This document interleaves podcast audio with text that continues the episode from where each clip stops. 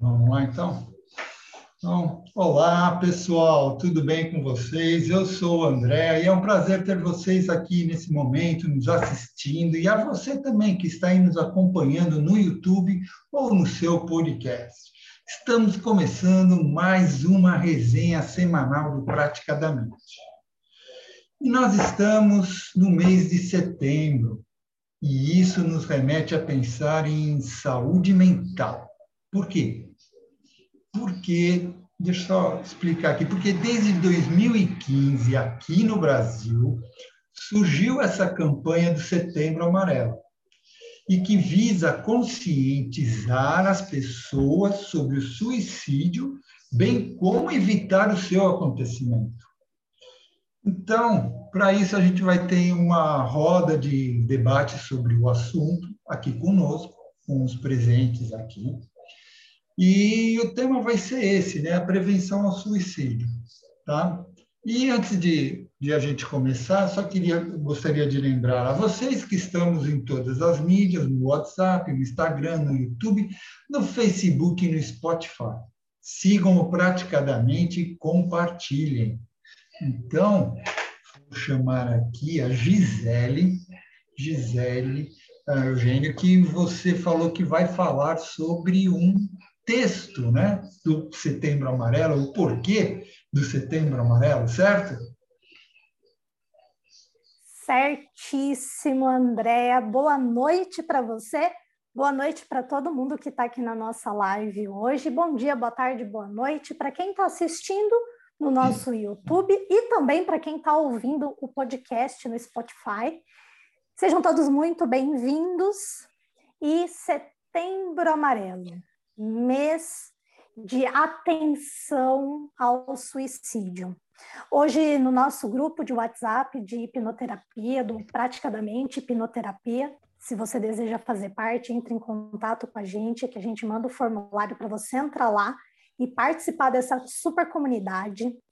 Hoje nós tivemos a participação da Gleide Márcia, que colocou um texto que explica um pouquinho o motivo do Setembro Amarelo, o porquê dessa, dessa cor ter, escolhi, ter sido escolhida para representar o mês de prevenção e atenção ao suicídio, né?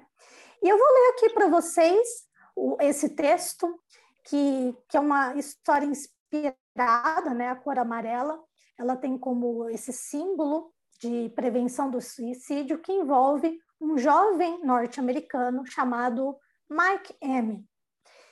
E ele ficou conhecido lá na cidade onde ele morava, no estado do Colorado, nos Estados Unidos, por ter um Mustang. Ele comprou um Mustang, ele fez toda a reforma desse carro e no final ele acabou pintando esse automóvel de amarelo todas as pessoas ali o conheciam por causa desse carro, uh, família, amigos, e todo mundo via esse jovem como uma pessoa muito carismática, muito entusiasmada, engraçada, caridosa.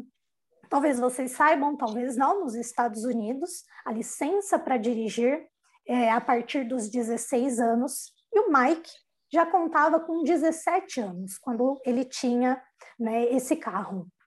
No dia 8 de setembro de 1994, às 23h52 da noite, os pais do Mike chegaram em casa e se depararam com uma triste cena: o seu filho morto com um tiro dentro do Mustang amarelo, na, na garagem de casa, com bilhete ao seu lado, dizendo: pai, mãe, não se culpem, eu amo vocês. Com amor, Mike, 23 e 45 da noite.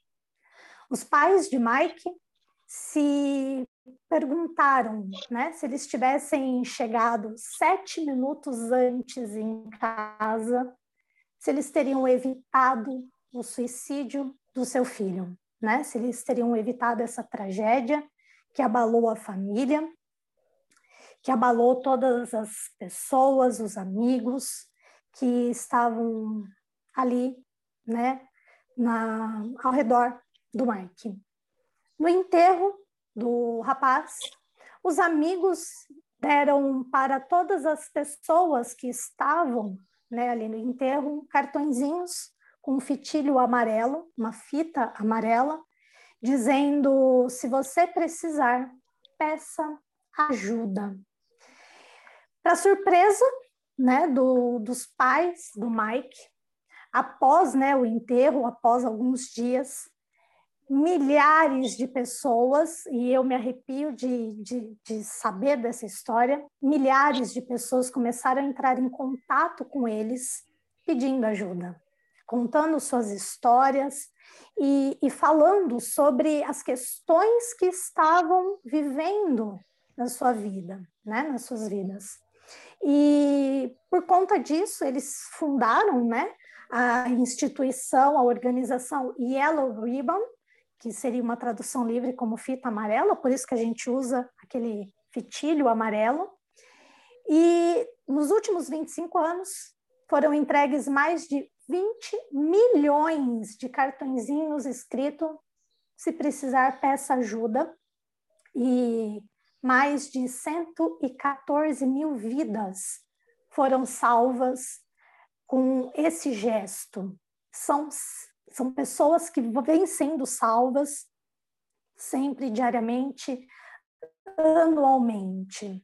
Aqui no Brasil, a gente tem o CVV, que é o número 188, que é o número de atenção à vida, né? O Centro de Valorização à Vida. É um serviço gratuito oferecido para pessoas que, por alguma ou quaisquer razões, não podem não contra uma ajuda terapêutica, seja hipnoterapia, seja psiquiatra, seja psicólogo, não tem condições de pagar por um processo terapêutico, mas o CVV está lá. E esse número ele deve ser difundido e divulgado por todos aqueles que trabalham de alguma forma com atenção à vida porque é uma forma da gente expandir ajuda para quem precisa, para quem de alguma forma esteja necessitando. Então, aqui a gente tem o número 188. E também existe o site que, que o endereço dele é setembroamarelo.com. Esse é o site oficial do Setembro Amarelo, que traz várias informações, vários cartazes que terapeutas, como, como muitos de nós aqui, podemos usar, são materiais gratuitos de divulgação que a gente pode imprimir, pode distribuir para pessoas. E também nesse site existe um local chamado Encontre Ajuda, onde qualquer pessoa pode procurar no Brasil todo, né? A pessoa digita lá qual é o estado que ela está, qual é a cidade que ela está, e ela pode buscar um terapeuta, e, e aqui são terapeutas cadastrados dentro desse site, para que ela busque ajuda que ela precisar.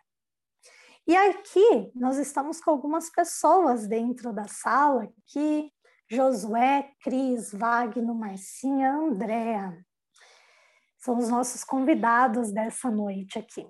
E eu quero saber um pouquinho de vocês, se vocês já tiveram algum contato com alguma pessoa que direta ou indiretamente teve questões com suicídio. Abram aí as câmeras, abram microfones, os microfones estão liberados para vocês. E eu quero ouvir de vocês também, se vocês acho... têm alguma história para contar.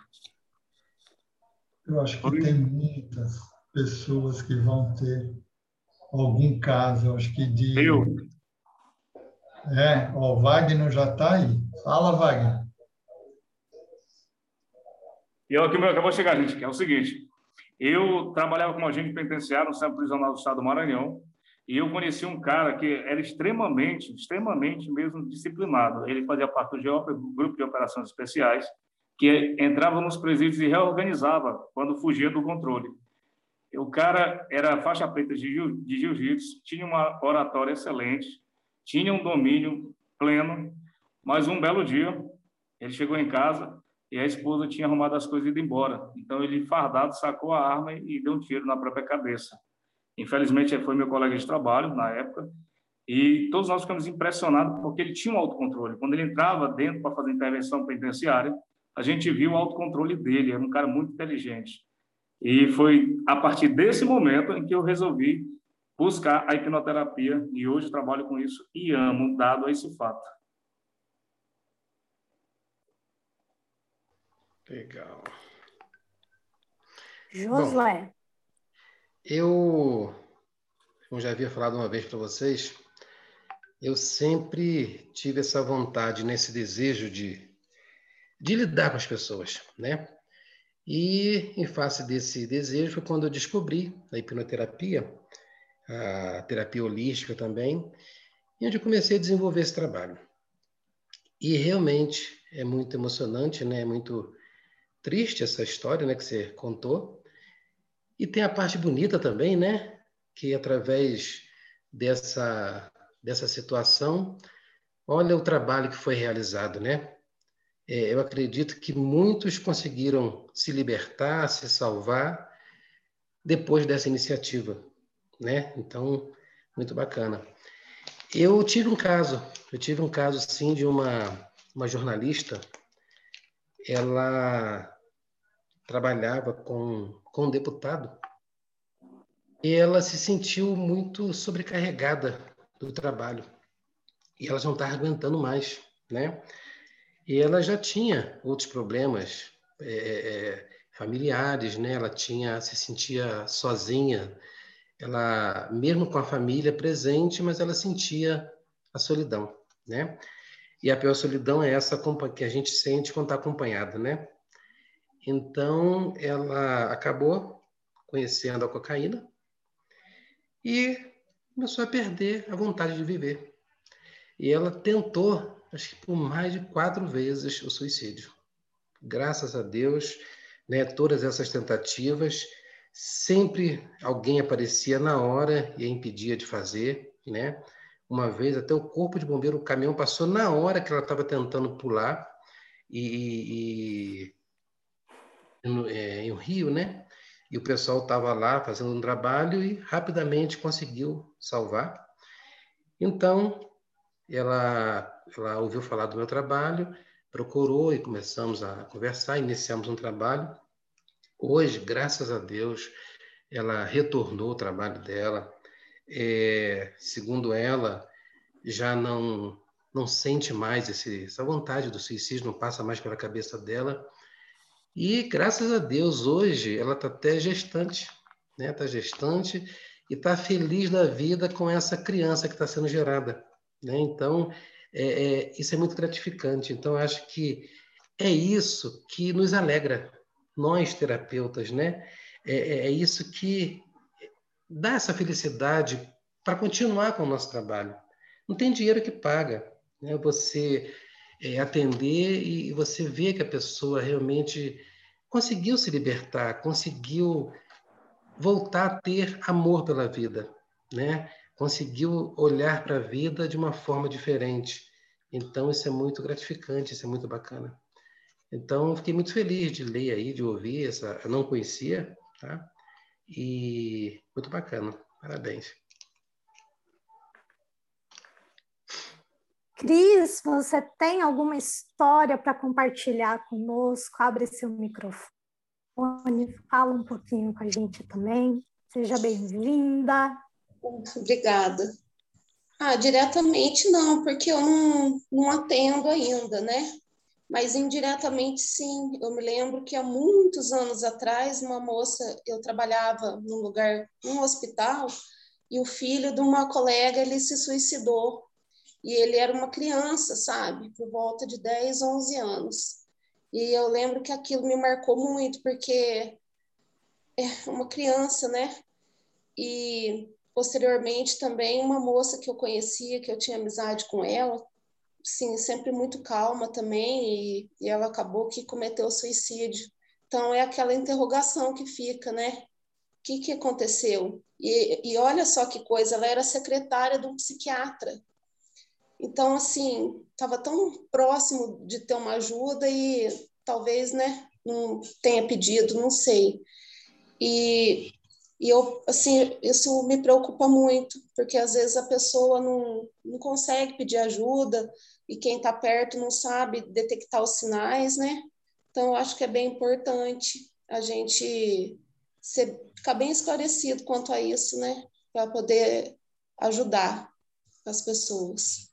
E isso daí também eu estou fazendo um curso de psicanálise de desenho infantil, porque no desenho a criança, o que ela não fala, ela desenha, né? Então, muitas vezes a gente pode estar tá ajudando sem que a criança fale para a gente diretamente também, né? E quando eu for hipnóloga, trabalhar com hipnoterapia, eu quero tentar ajudar, fazer o melhor que eu puder. É isso. Tenho certeza, Cristiane, que assim como Josué, assim como Wagner, Andréia e muitos, muitos, muitos terapeutas que vêm atuando nisso, você também vai poder contribuir mais. São inúmeras histórias aqui. Eu tenho algumas histórias também para compartilhar, assim como a Cris também tive colegas de, de infância, né? Quando estava de oitava para primeiro colegial, foi o meu primeiro pessoal que eu tinha contato que se suicidou, um colega de turma, ele já era assim, um pouco mais velho que a turminha ali de 14, 15 anos, e ele se suicidou. Né? Alguns dias eu estava me recordando dessa história, e mais recentemente, já atuando, né? eu também sou dentista, além de hipnoterapeuta, uma das minhas pacientes, uma paciente muito antiga minha, eu a atendo há mais de 12 anos, e teve uma fase da vida dela bastante desafiante e que realmente assim, ela sentou na minha cadeira, a gente conversou e no fim eu nem precisava vê-la nos próximos 30 dias, mas eu disse que ela tinha que voltar na semana seguinte para eu vê-la. E dali dois, três dias eu pedi de novo que eu tinha que ver, eu tinha que ajustar um negócio no dente dela. E depois ali de quase dois, três meses, assim como a cliente do Josué, a minha também engravidou. E um dia ela sentou comigo na cadeira, olhou para minha cara, ela falou assim: "Você sabia que aquele dia eu ia me matar, né?" Eu falei: "Sabia. Eu tinha certeza que você ia sair daqui e atentar contra a sua vida." Então, de alguma forma, eu fiz ela estabelecer um compromisso comigo. Hoje a filhinha dela já está com três aninhos, é a coisa mais linda nosso apelido dentro do consultório a Batatinha, uma menina linda, linda, linda, cheia de luz e que trouxe ainda mais vida para essa menina, né, para essa minha paciente, e que hoje tem um mês mais ou menos ela começou a estudar PNL, está estudando coach e também quer ajudar pessoas. Então, assim, para muito gratificante ver que depois de um tempo, né, em questão de uns 15 a 20 dias, ela esteve no meu consultório para atendimento e ainda ela falou assim: Eu vou fazer ainda um tratamento terapêutico com você, não aqui no consultório odontológico, lá com a hipnose, porque eu já entendi que tem questões aqui para resolver e eu quero resolver isso para poder atender pessoas da melhor forma possível. E com essa fala, qual é a importância que eu quero trazer aqui? O olhar de nós seres humanos, não nós terapeutas. O ser humano que ouve uma pessoa falar coisas do tipo: eu não estou bem, eu não aguento mais isso aqui, chega dessa vida para mim, eu estou cansada disso tudo, ninguém me ama, eu não faço falta. Olha, Fulano, se acontecer alguma coisa comigo, você cuida do meu filho, você cuida do meu pai, você cuida da minha mãe. Essas são falas que muitas vezes contêm em si um pedido de ajuda. E para aquelas pessoas que, infelizmente, não tem um olhar de falar assim, opa, peraí, o que será que está acontecendo? Começam aqueles julgamentos do tipo, ah, isso daí é drama, ah, é mimimi, ah, só quer chamar atenção. E, ó, aguento mais. Fala, fala, fala que vai se matar, vai nada. Isso daí é bobagem. E quantas e quantas pessoas não fica só na bobagem? Quantas e quantas pessoas, depois de muito pedir uma ajuda, e aqui é pedir uma ajuda velada, né? Muitas vezes não é assim, olha Cristiane, olha Josué, olha Andréa, olha Wagner, olha Marcinha, me ajuda. Muitas vezes não é assim o pedido de ajuda. Muitas vezes é um pedido de ajuda que está na entrelinha daquela fala da pessoa. Então, mais do que como terapeutas, como seres humanos. E é por isso que existe o Setembro Amarelo e por isso que é importante que pelo menos um pouquinho, né, um mês dentro de 12 meses do ano, a gente possa falar sobre a prevenção do suicídio, né? Não é falta de Deus, não é falta do que fazer, Josué, tenho certeza que aquela sua cliente, que hoje né, já é mamãe também, está grávida, eu tenho certeza que ela tinha inúmeras tarefas para fazer na casa dela. Ela tinha louça para lavar na pia, ela tinha roupa para lavar, ela tinha roupa para passar, ela tinha vassoura para varrer o chão. Eu tenho certeza que ela tinha talvez até um trabalho mesmo, um trabalho com outras pessoas, assim como o Wagner nos deu o depoimento aqui de um colega dele de serviço, que era uma pessoa super controlada, que entrava lá na penitenciária e fazia o que tinha que fazer, com autocontrole, pessoa que dominava situações dentro do trabalho e que, com um gatilho, né, a esposa que o deixou, simplesmente foi lá, sacou sua arma de serviço, uma arma que foi confiada a ele para proteger, né, pessoas, proteger a sua própria vida, e ele resolveu usar contra si mesmo.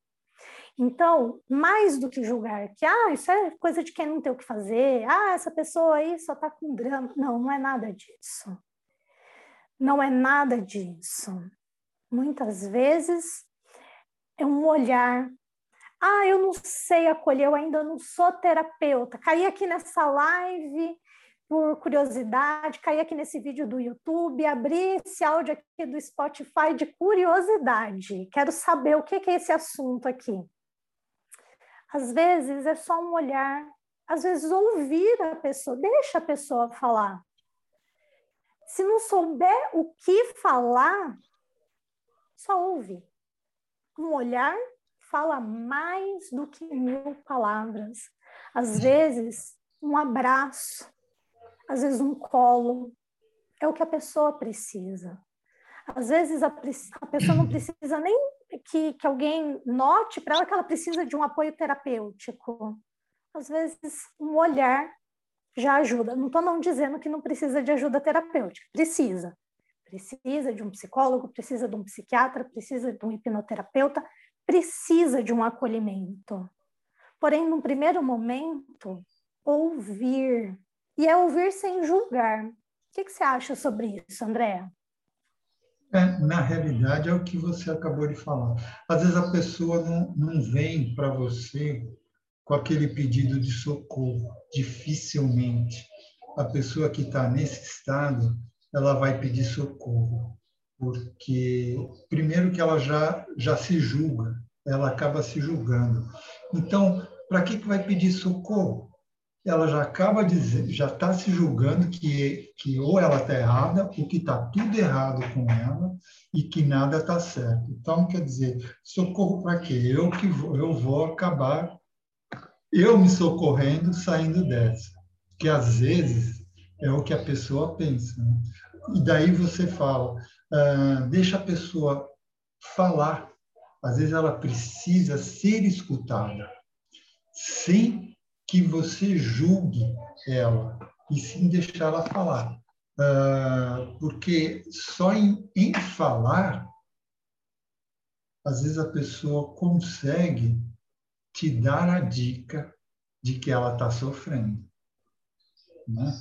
E aí a pessoa do outro lado precisa entender também, porque é aquele tal negócio, muitos viram e falam, sai dessa cama, que olha esse sol maravilhoso que está lá fora, vai fazer alguma coisa, vagabundo, vagabunda, ou não sei o quê, entendeu? Então, isso não adianta. Isso não adianta. Isso é, é, a, é o menos possível que você possa uh, falar, vai, vai, não vai ajudar em nada com isso. Ela vai acabar sofrendo mais. Então, é, eu acho que o que você falou está certíssimo. E também deixar a pessoa, que nem você falou, fala, deixa ela desabafar, porque às vezes ela está com algum problema que ela precisa desabafar. E se você julgar, ela não vai desabafar. Então, esquece que não vai acontecer. E também você pode perguntar, né? Que está acontecendo com você? Eu estou aqui, se você me falar, eu vou poder te ajudar. Entendeu? É aquele tal negócio, às vezes a gente, é, não, não oferecendo ajuda também, a pessoa não vai vir atrás. Não vai. Conheço, já tive, já conheci várias pessoas uh, que já se foram. Justamente, uh, teve gente que já se jogou, teve gente que já se matou, e, e aí vai. Então, quer dizer, é, é, e na hora que a pessoa está com esse sofrimento, é incrível que, se você for perguntar para todas as pessoas que conheceu, que conheceu alguém que tentou suicídio ou se suicidou, tenha certeza, essa pessoa vai virar e vai falar: Nossa, ela parecia tão bem. Nossa, ela parecia que não tinha nada. Por quê? Porque a pessoa tenta transparecer uh, aquilo é, para não transparecer aquilo que ela está sofrendo. Então, ela faz justamente o contrário. E é típico mesmo da pessoa uh, não mostrar, mas se você entender a pessoa, ela pode chegar e falar para você, por exemplo, uh, combinar alguma coisa que você vai falar, nossa, combinar isso agora? Tem alguma coisa errada aí. Porque são nesses mínimos detalhes que você vai falar, nossa, tem alguma coisa errada. No dia seguinte, a pessoa tentou suicídio.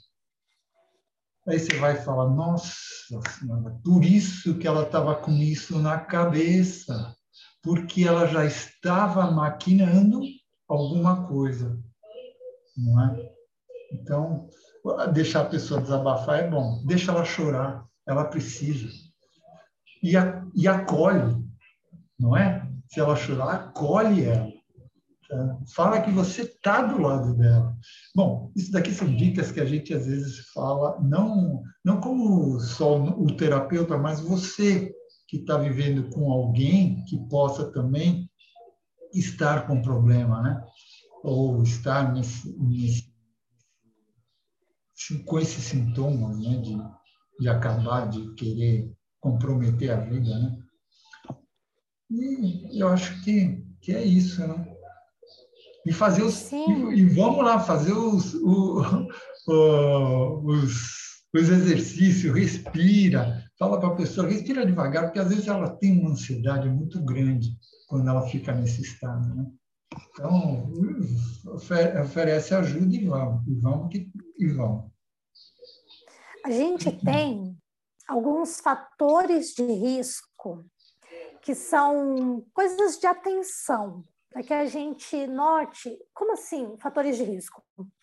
É, fatores que levam a uma predisposição da pessoa a, a tentar contra a sua própria vida. Então, por exemplo, vítimas de abuso sexual.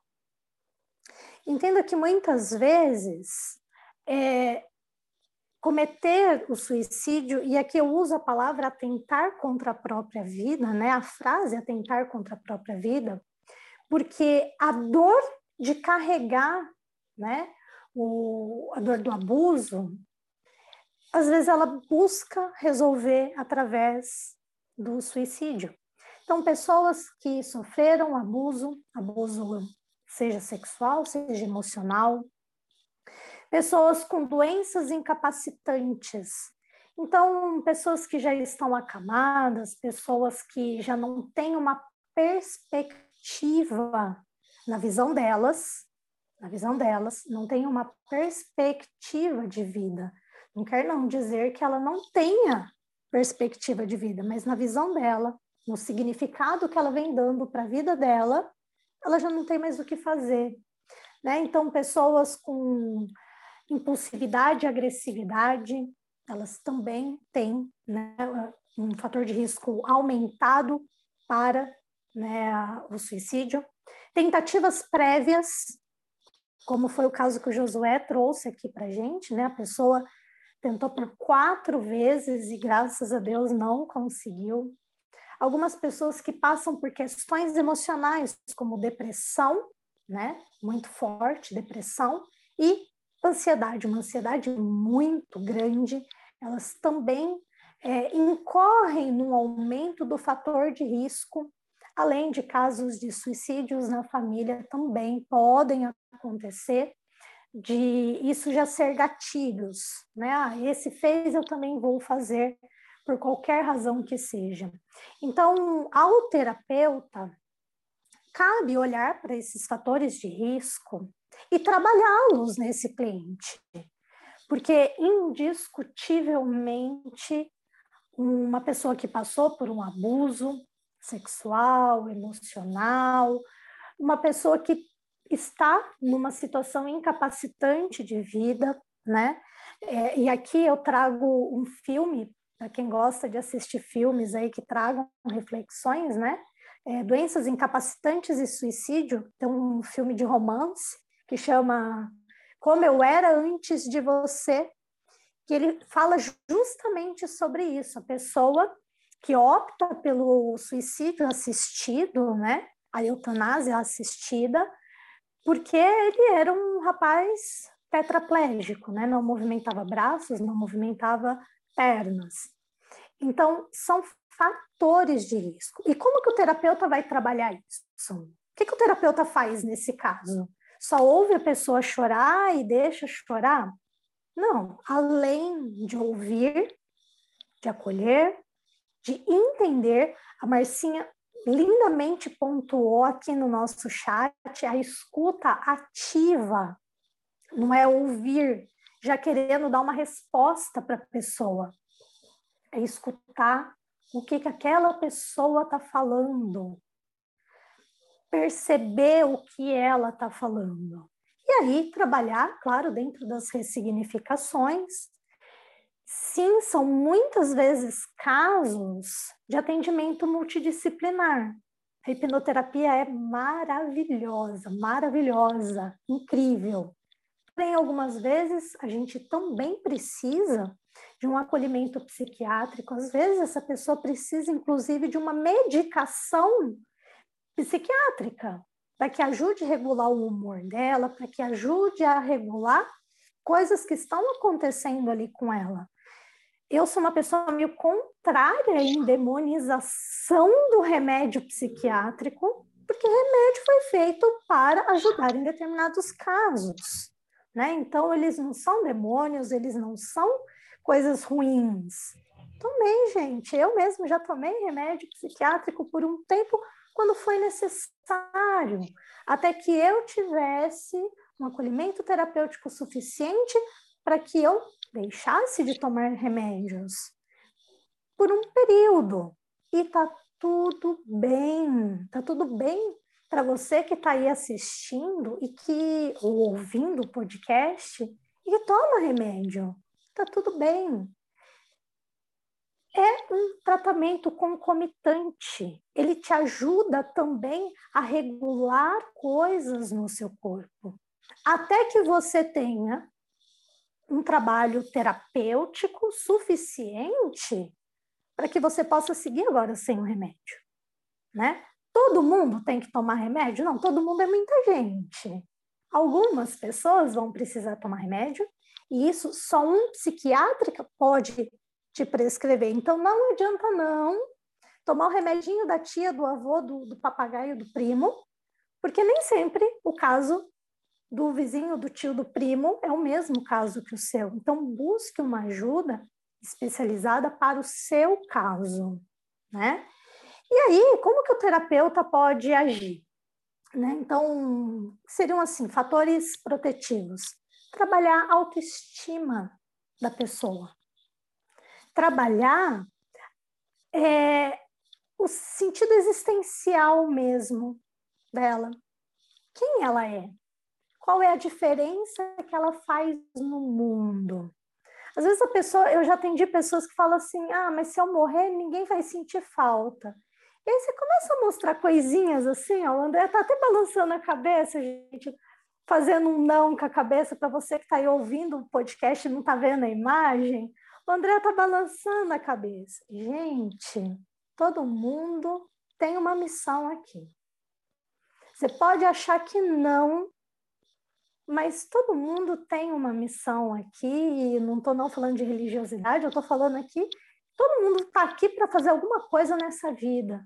Então, às vezes, entender qual é o seu propósito, o que, que você gosta. Então, o terapeuta vai auxiliar essa pessoa nesse sentido, né? Vai trabalhar ali para que essa pessoa entenda quem é a sua rede de apoio. Quem são as pessoas que estão ao seu redor? Isso é importantíssimo. Para você que está ouvindo a gente, que não é terapeuta, veio aqui por causa do tema Setembro Amarelo, busque uma rede de apoio, amigos, famílias, pessoas que você pode verdadeiramente contar, né? Aquelas pessoas que você pode realmente ali falar abertamente, né? Uma, duas, três pessoas, não sei. O terapeuta também vai trabalhar nessa união, de fazer esse laço, estreitar laços dessa pessoa, para que ela entenda que existem pessoas que ela se conecta no mundo. Um vizinho, um filho, um sobrinho, um amigo, um pai, uma mãe. Às vezes, ressignificar histórias desse cliente.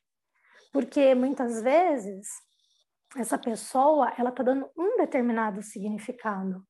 E ao enxergar a vida de uma forma diferente, ela começa a dar novos significados. Ela começa a entender que aquela dor pode ser o um impulso para ela seguir adiante. Como a história que o Josué trouxe aqui para gente lindamente, que a pessoa foi lá e teve um filhinho, teve uma vida e, e agora pode né, ver uma criança crescer. É exatamente isso. E aqui o André escreveu, né? Entender as emoções do cliente sem julgamento, escutando, ouvindo, acolhendo e trabalhando aquilo. Sem, sem apontar dedos, falar, ah, isso é bobagem, faz isso não. Não, gente. Como que é? Como que a pessoa se sente? Né? Marcinha colocou aqui no nosso chat que as, com a síndrome de Burnout, né, o esgotamento ali de, de trabalho, né, aumentaram as crises de ansiedade e pânico na época das demissões voluntárias nos meados dos anos 90. E houve casos no Brasil, Marcinha? Bebê? No Brasil e ah, no Banco do Brasil e em outras instituições. E com a pandemia, isso aumentou, né? Pelo estresse de cobrança, instabilidade, medo e tudo mais. Tudo isso são fatores de risco.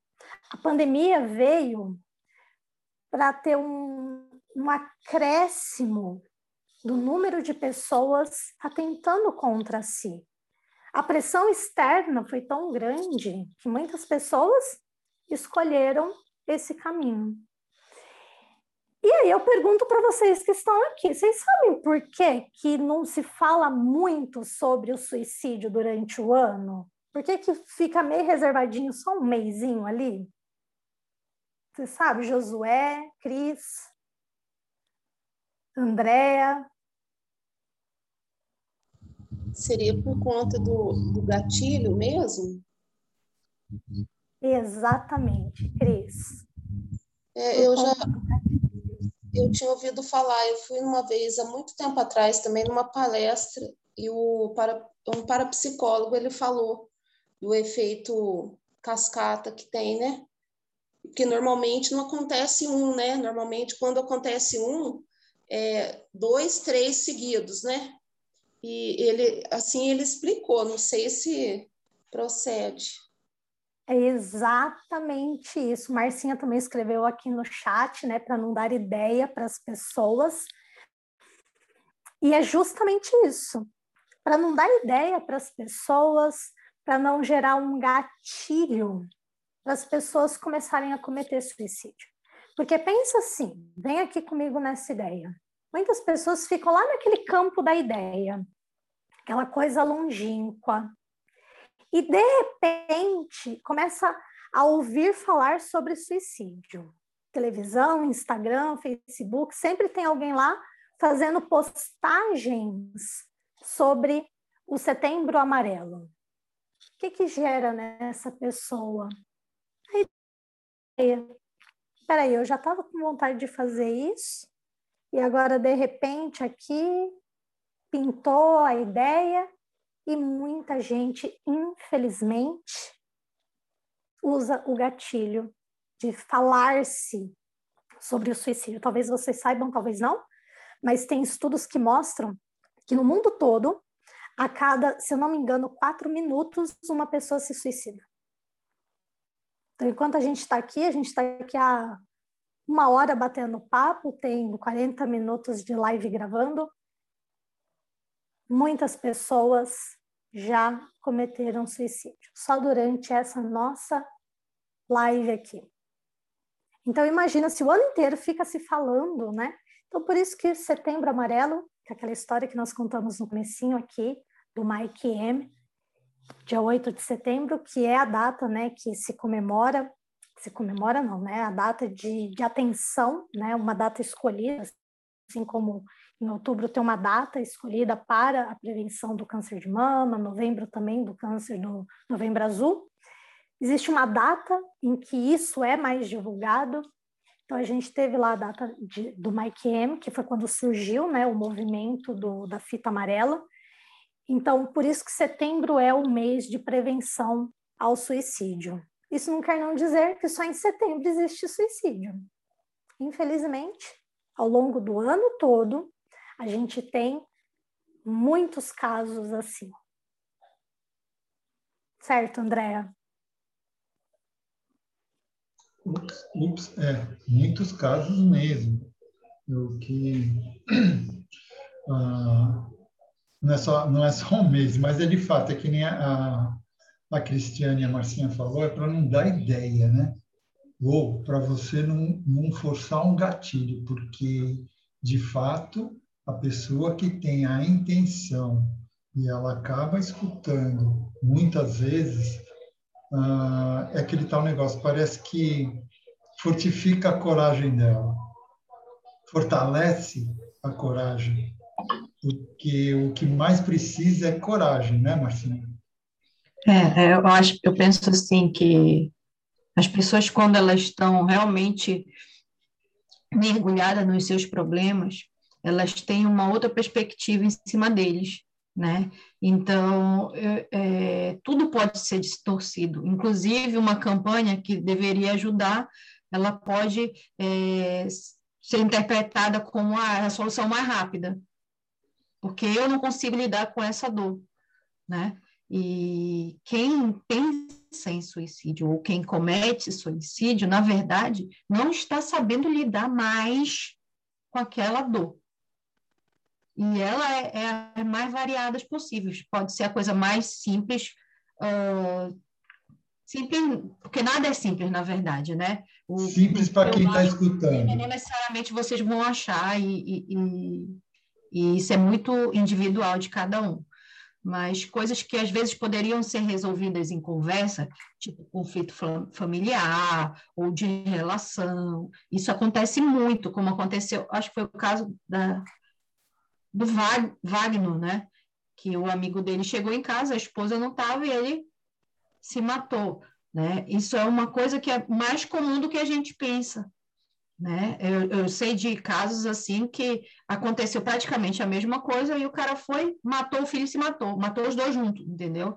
Então, quer dizer, é, é, as relações familiares, elas, ao mesmo tempo que tu tem aquela pessoa à tua disposição para conversar, às vezes você já cria a barreira para que as coisas possam ser resolvidas ali mesmo. Né? E é muito difícil você falar uma coisa íntima, inclusive para um amigo, então, por isso, às vezes, a, a, a atenção no ouvir o outro, ela é meio... É, ela é meio restrita a uma coisa, a festa, a, a vizinha, a programação, coisa e tal, mas a tua intimidade mesmo, dependendo de como você seja, principalmente os homens, eu acho, não, não sei se eu estou errada nesse, nesse quesito, homem tem mais dificuldade em compartilhar dores pessoais. Por quê? Porque ele é criado para lidar com as suas próprias emoções e não compartilhar. Ainda é esse tipo de, de criação, infelizmente. Está mudando? Tá. Mas vai precisar de algumas gerações para que isso é, é, se torne uma coisa mais é, aceitável para a figura masculina e feminina, inclusive, porque quem cria é a mulher, né? Então, enfim. Então, me perdi onde eu estava falando. Tem que ter muita geração, muita geração para mudar o homem, viu? Muita, muita. E, enfim, é, esses gatilhos fazem sentido e, ao mesmo tempo, a campanha, eu acho que deveria ser mais para atingir, falar mais sobre a conversa, essa intimidade que a gente precisa ter com o outro, dentro de casa, dentro, é. com, com, com, as relações de amizade, uh, de relacionamento, porque ali só essas pessoas que têm como, não que outra não vá, mas tem mais facilidade de, de reconhecer algo diferente, entendeu? Eu estava lendo a matéria e, assim como os dados que a Gi falou sobre agressividade, uh, isolamento social, coisas assim, às vezes, por exemplo, agora a gente está na pandemia, ok, mas às vezes aquilo vai além do normal. E aí você, por exemplo, eu, ó, no caso dos meus amigos que morreram, os três eram pessoas super alto astral, só que eu não estava convivendo naquele momento. Eu não sei te dizer se, se eles teriam dado dicas ou não, entendeu? Uma foi por tiro, o outro tomou cianureto, né? É, é um negócio, um ácido que toma, e outro se jogou no apartamento, todos jovens, não é nem assim da faixa que geralmente, é tudo uma faixa de 20 e poucos anos. Na época eu também tinha por aí, entendeu? Então, se for por, por, por idade, nem estava muito no, no padrão de, de, É mais é criança, adolescente, idoso, ou pessoas com, com comorbidades, assim, que nem a, a gente estava falando. Então, realmente, é, a que se matou por cianureto, ela deixou uma carta para todo mundo, deixou até uma para mim, que eu não, nem fui lá, nem fui ver.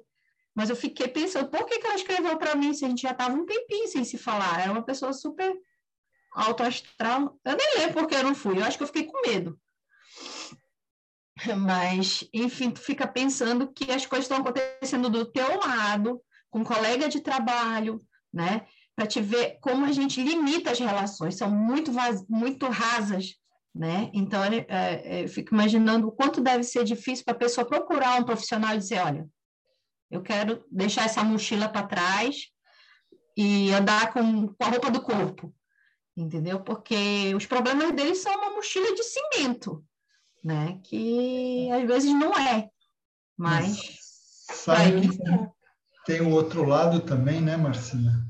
Que às vezes as, as muitas pessoas não querem nem saber, não querem nem entender.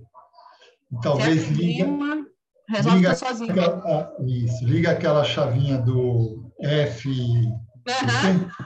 e manda ver. Né? Então, é, às vezes nem adianta. Mas o, o, o Setembro Amarelo, eu, eu, acho que ele é mais mesmo uh, uma campanha de alerta, né? Para poder as pessoas entenderem que isso acontece, existe e está aí. Então, é mais uma campanha de alerta. Não para. Eu acho justamente... que ela, ela, ela deveria ser mais em cima dessa da comunicação, para as pessoas poderem ter mais confiança de se comunicar. Não que não fosse dar a mensagem, porque na verdade, né, a mensagem é como é que tu vai saber, por exemplo, eu, um exemplo, um exemplo. A gente tem uma relação de, de trabalho, coisa e tal, mas eu não sei o que acontece na vida da Gi, na tua vida, coisa e tal. É, mas eu poderia muito bem me abrir, como eu já me abri com a Gi, entendeu? Uh, mas poderia não. E aí, para quem que eu iria falar? Entendeu? Quem é que dá esse acesso? Quem quer ouvir isso aí? Porque às vezes, quando você está entre amigos, você não quer ouvir nada, nem trabalho, de trabalho tu conversa. Né? Às vezes, nem sobre trabalho a gente fala. E olha, a Cris está falando. Isso. Mas eu acho que eles, eles pegam mais pesado na, na sensibilização nesse sentido, Cris, de, de falar do suicídio quando eu acho que deveriam dar mais ênfase para a comunicação. Vocês não acham, não? É, eu concordo. A parte comercial, acho que poderia pegar mais na questão da comunicação. Quando falou na, na divulgação, né, o porquê que não é divulgado, eu estava lembrando aqui, é, no momento crítico da pandemia, não foi divulgado, mas muitos profissionais da saúde se suicidaram. Muitos muitos. Né? Eu, eu mesmo vi casos de, de colegas encontrar aí enfermeiros dentro do banheiro, entendeu? Então, se fosse divulgado, talvez o número poderia ser muito maior, porque estava todo mundo desesperado, os médicos é. não sabiam mais o que fazer. Era paciente chegando e não sabia mais fazer o quê. Né? Então, era um desespero. Então, realmente poderia ter aumentado. A, a, a Gi falou uma coisa Gisele falou uma coisa bem interessante, que para quem está ouvindo, né, é bom saber que às vezes as pessoas pensam assim: eu não sou terapeuta, não sou médico, não sou psicólogo, eu vou ouvir para quê? Mas não precisa ser terapeuta, basta ter amor pelo próximo. Eu acho que quando a gente tem amor pelo próximo, né, a gente se permite ouvir, sentir o problema do, do, do próximo, a gente consegue ajudar mesmo sem ser terapeuta, né? Então, isso é muito importante, porque as pessoas precisam ouvir, as pessoas precisam falar, outros precisam falar, né? É, hoje, eu estou muito focado no meus atendimentos em pacientes de dor crônica, né? Tratando de pacientes com fibromialgia. E é impressionante a necessidade dessas pessoas falarem. Às vezes, elas ficam falando, falando, falando. Aí, quando termina, faz assim: ó, você vê aquele alívio. Você não fez nada, você só ouviu, né? Mas é ouvir e demonstrar que você está prestando atenção, que você está ali tentando ajudar, né? Está bem atento a tudo que está sendo dito. Isso qualquer um pode fazer. Qualquer um pode fazer. Não precisa ser terapeuta, não precisa ser nenhum profissional da saúde. É, basta ter um pouquinho de amor pelo próximo, basta querer ajudar, né? Então, acho que isso é muito importante. E, com certeza, se muitos começassem a, a, a praticar isso, olha, com certeza ajudaria muita gente. Porque tem pessoas que não têm condições de chegar até um terapeuta, né, de ter uma consulta com um psicólogo, e não tem com quem falar. E fica aí na sua solidão, no desespero e acaba realmente cometendo suicídio, porque vou falar com quem? Quem está próximo não quer me ouvir, né? É, é, eu tenho certeza que vocês já escutaram isso de, de, de clientes, pacientes. Vou falar para quem? Ninguém quer me escutar. Eu falo, mas ninguém me escuta. Né? Então, é, é, é simples. é só querer ouvir o próximo, né? Com amor, com carinho, né? Com, com essa vontade de ajudar que vai contribuir muito, pode ter certeza disso. Às vezes, mas às vezes a pessoa não quer falar também. José. É outro caso, tem outro é. caso também. Mas é, é interessante, André, que a gente observa que quando a pessoa chega ao ponto de que de começar a pensar no suicídio, ela já está muito abafada. Ela já está numa situação que está para explodir, entendeu? E às vezes, até sem querer, ela fala. Sem perceber que ela está pedindo socorro, ela fala. Basta, se alguém estiver ali querendo ajudar realmente, pessoas próximas, porque, gente, a gente observa. Né? Todos nós temos nossos amigos mais próximos, né? Às vezes, até um colega de trabalho mesmo, que a gente está vendo ali todo dia. A gente nota quando a pessoa está com algum problema. É, é porque você vê que a pessoa muda alguma coisa, ela, ela às vezes fecha, amarra a cara, né? ou não cumprimenta, ou se, se gostava muito de conversar, já começa a ficar mais sério, mais quieto, é um, já é um sinal. Já é um sinal. Então, mesmo sem querer, ele já está dando um sinal de que está pedindo socorro, que não está aguentando mais. Né? Então, é, é bem complicado. Mas basta a gente realmente se abrir para isso, né? para querer ouvir um pouquinho. E, lamentavelmente, né, antes da pandemia, o distanciamento era muito grande, ninguém estava nem aí para ninguém. Acho que a pandemia trouxe isso, trouxe um pouco desse contato, fez um prestar mais atenção no outro, né? Fez ter mais um pouco mais desse carinho, dessa sensibilidade. Acho que isso aumentou bastante, ajudou muito, né? Então eu acho que se for ver assim um lado bom da pandemia, eu vejo isso. Trouxe mais esse esse carinho de um pelo outro, essa atenção, nessa coisa de família, de você prestar mais atenção, às vezes até querer ouvir mais, né? E com isso, com certeza, a gente consegue aí contribuir, mesmo sem ser terapeuta. E a Cris colocou aqui no nosso chat uma coisa, Cris, linda para mim, tá? Que às vezes só de saber que alguém se interessa, se importa com aquela pessoa, talvez só isso já ajude a ver uma luz no fim do túnel. É exatamente isso. É exatamente isso. Às vezes só alguém para ouvir, mesmo que, que essa pessoa que está ouvindo depois fala assim, ah, mas ela falou, falou, falou, falou, não sei nem como é que eu ajudei, não sei nem como é que eu posso te ajudar. Só ouvir. Essa é a melhor ajuda. Essa é a melhor ajuda. Olha só, é, você falou agora, Zé, eu, eu lembrei de um caso, semana passada. Eu tenho uma conhecida minha que ela está com câncer. E ela mora num, numa outra cidade, mas a gente está sempre se falando. E ela tem um problema muito sério. Ela só tem uma filha, mas as duas são inimigas, não se bate de jeito nenhum, né? Então, ela está se tratando no hospital de base aqui em Brasília e a oncologia tem os, os psicólogos. E ela foi encaminhada, ela estava internada e uma psicóloga se apresentou para ela. Olha, eu faço parte da sessão da oncologia, eu vou te ajudar. E começou a conversar. Eu gostaria que você me falasse sobre a sua situação. No primeiro dia que ela se apresentou, essa paciente começou a falar da filha. A psicóloga ficou quieta, não falou nada. Na segunda sessão, a mesma coisa. Sendo que essa sessão estava sendo dentro da enfermaria com outros pacientes, né? Ela encostou na cama dela ali, começou a conversar, todo mundo escutando. Na segunda sessão, a mesma coisa. Quando chegou na terceira sessão, quando ela começou a falar, a psicóloga falou assim para ela: Olha, está muito difícil tratar de você. Porque você só sabe falar da sua filha. Eu quero saber do câncer. Eu quero saber do que, que o câncer está fazendo com você, isso eu quero saber. Ela falou que ela ficou tão envergonhada porque todo mundo olhou para ela. Aí, ela falando para mim depois, ela falou assim: Josué, o câncer é o mínimo, é o, é o que menos me importa. O que está me matando é a falta de amor da minha filha. O que está me matando é eu estar aqui no hospital sozinha e não ter minha filha do meu lado para me ajudar. Poxa, gente, e a psicóloga não conseguiu ouvir isso, ouvir esse pedido de socorro. Então, olha aí o que a gente está falando aqui.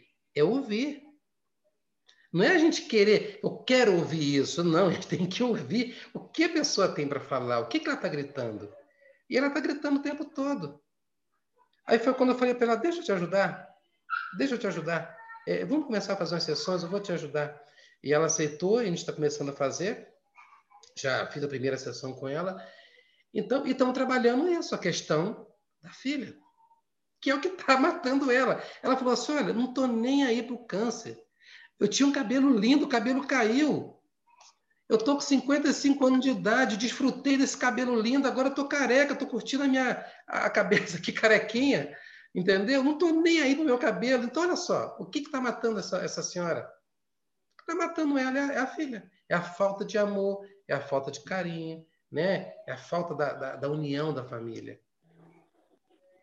Mas a psicóloga não quis escutar isso, né? Quis escutar só sobre o câncer. Então, olha só com esse fato de você ouvir, como isso é importante.